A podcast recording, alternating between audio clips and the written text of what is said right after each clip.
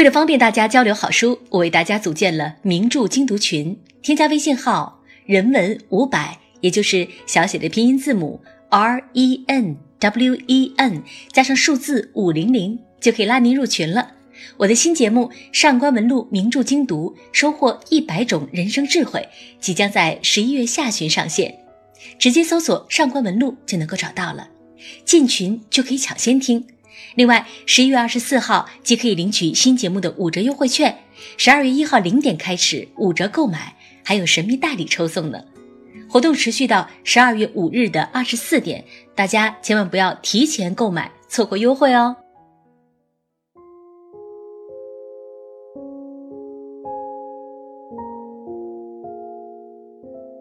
阅读，是我们离美最近的时刻。嗨，各位好，我是上官文露读书会的主播安静。历史长河中有一个传奇女性，她没有家庭，没有丈夫，没有子女，没有很多女人眼中所谓的安稳人生，却因为才华赢得了全世界的瞩目。她的名字叫做可可香奈儿。那接下来，让我们一起来探索这背后的密码。一八九三年深冬，奥巴兹济贫院，年老枯瘦的修女牵着一个小女孩穿过阴冷的走廊。她六岁，丧母，被丢进济贫院。父亲头也不回地走了，像甩掉一个包袱。没有玩伴，没有童趣，只有缝纫机吱吱呀呀摇满整个童年，诉说着入骨的贫瘠。多年以后，她成为法国最富有的女人，名字刻入历史深处，活成一个传奇。她是可可香奈儿。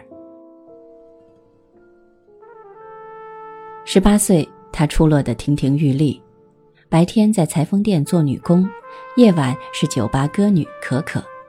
她隐约觉得自己是能做成某些事情的人。她知道自己不属于眼前的苟且。逼仄的裁缝铺，声色犬马的酒吧，盛不下他的野心。为了跻身更高的阶层，第一步是攀上一个男人。他选择了巴尚。这是一位沉默寡言的军官，留两撇胡子，目光像一条出水的鱼，滑溜溜地缠在可可的腰间。不久，他住进他的城堡，成为巴尚先生的情人。可可不是信仰爱情的小姑娘，她很清醒。他是她的玩物，他是她的手段，各取所需。在巴尚的城堡里，可可是寂寞的，没有人懂她的才华和野心，她也不屑于他们懂。只要有钱，就一切都好。巴尚先生腰缠万贯，情妇如过江之鲫，难以胜数。可可却只把它当成起点而非终点，情谊、财富、名分，他全都不在乎。他要的是依凭这个男人跻身另一个阶层，闯入另一个圈子，然后站在更高处被全世界看到。来路无可眷恋，值得期待的只有远方。在那里，可可学会了骑马、探戈、品酒。在富人的晚宴上频频露面。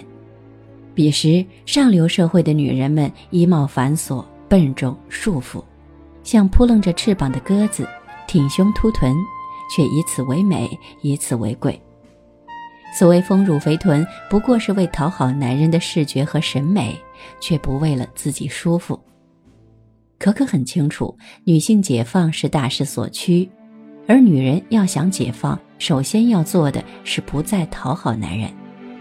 于是她剪短发，穿裤装，学着男人的模样，跨上马背。人称标新立异的可可，在众人的冷眼中特立独行。我和他们所有人都不一样，她有自己的坚持和倔强。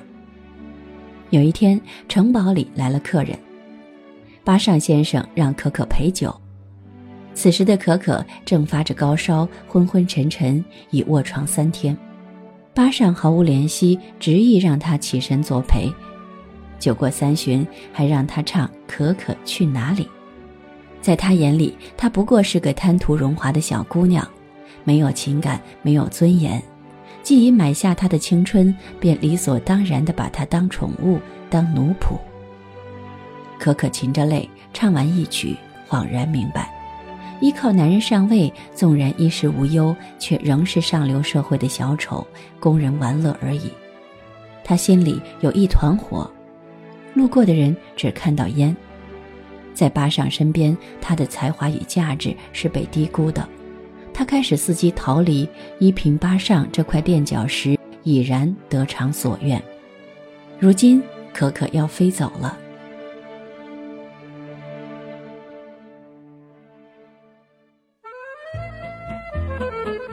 遇见卡伯的时候，骆童满巴黎。那是一场寻常的酒会。可可穿长裙，腰身位置松了两公分，没那么窒息，戴一顶简洁大方的帽子，只差一根羽毛，在众多衣着紧绷、貌似繁杂的女人中格外显眼。大约没有人不愿像可可这般坦率、自由而简约，奈何背负贵族身份的烙印，给自己画地为牢。由始至终，可可都是最能看清时尚圈的人。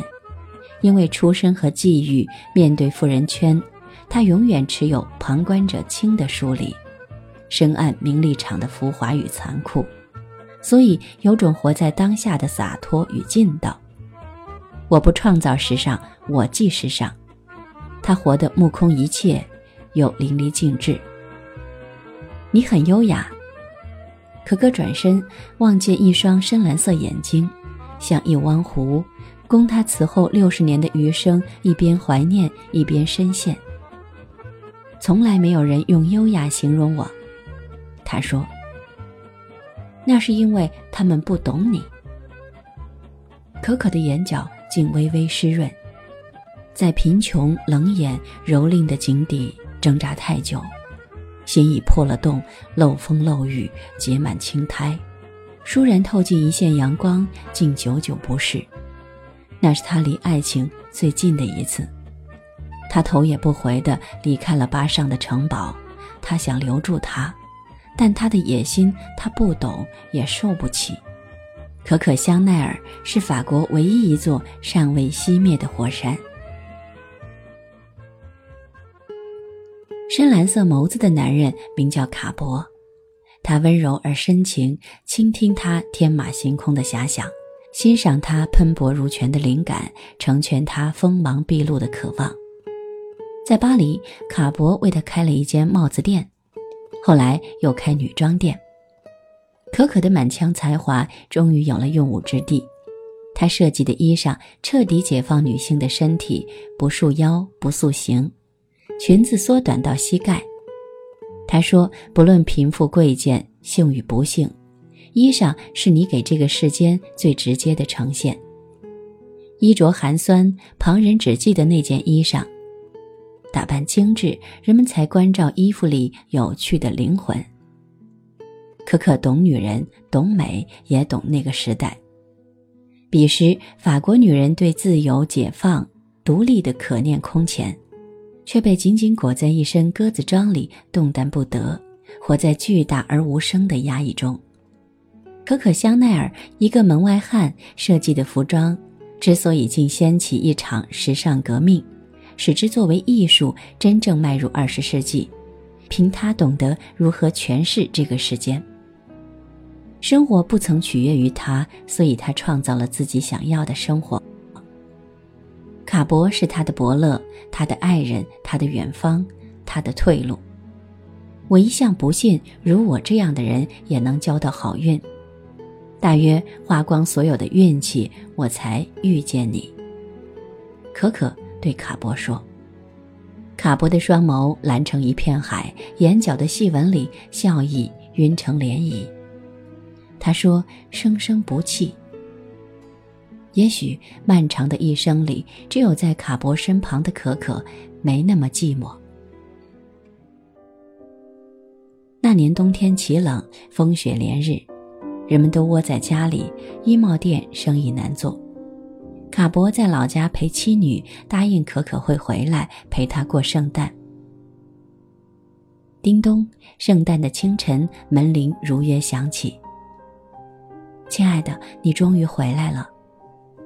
他的声音像知更鸟，像枝头的葡萄，喜悦破壳而出。夫人，这是卡伯先生的遗物，请您节哀。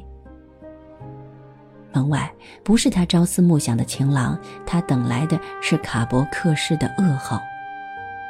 疯狂雪后不易出行，他为了赶在圣诞节见他，一路快马加鞭，发生车祸，车毁人亡。那一刻，这世上最懂他的人走了。人人都可以爱他，但懂得却是可遇不可求的缘。执手十年，卡博陪伴他，呵护他，资助他，用长久的爱意稀释他内心的坚冰。他的爱情、灵魂、温柔，皆随他入土。卡博离世后，香奈儿设计了经典款小黑裙，举世惊艳。人们惊叹黑色的优雅与丰盛，仿若锁着无尽的风尘、哀伤与往事。我要让全世界的女人都为你哀悼。她的寂寞，再无人懂。香奈儿一生未婚，有过许多追求者，情人多如牛毛。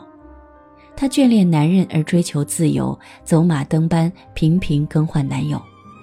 对他而言，他们是猎物，是需求，是机遇。世人说他风流成性，水性杨花，不愿被一纸婚书束缚。其实未必如此，太多新鲜的、漂亮的、高贵的男人可以躺在他身旁。却再无一人配得起与他手挽手步入教堂。他一生未穿过婚纱，因为世间没有任何人的名字足以与可可香奈儿相配。身为女人，她二十岁野，三十岁艳，四十岁华，在这场余生里，令人无法抗拒。她极致的优雅到底源自何处？是兜售美丽、卖弄风情吗？是身段婀娜、容颜倾城吗？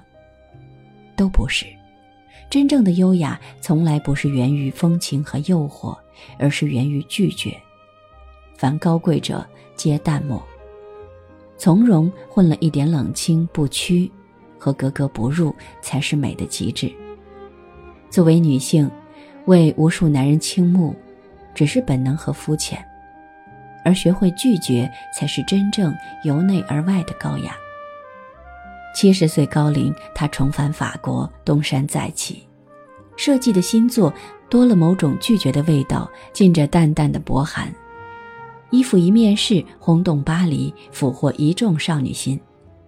这世上不是所有人都穿得起香奈儿，也不是所有人都配得起香奈儿的气质。他无异于讨好所有人，相反还拒绝了这个世上的大多数。这个品牌本身就是一种门槛，是一种高贵。他曾出走半生，归来仍是少女。可可香奈儿的一生，从任人践踏的灰姑娘，成为法国最富有的女王。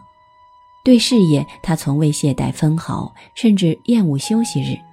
因为懒惰是一切罪恶的根源，对流言他素来不屑一顾。因与纳粹军官相恋，好事者污蔑他参与谋害犹太人，可可清楚不过是嫉妒心而已。人们最不愿看到的便是底层人的崛起，因为他闪耀的皇冠照出了他们的蹉跎与平庸。欲望是向上的车轮，孤独是保持自我的前提。至于思想，从来都是人际交往的硬通货。临终前，仆人为他换上婚纱，请将卡博的相片放入我的棺椁，并在我的墓碑上雕刻五只狮子的头颅。他要让世人永远铭记可可香奈儿的锋利、高傲与传奇，时尚易逝，风格永存。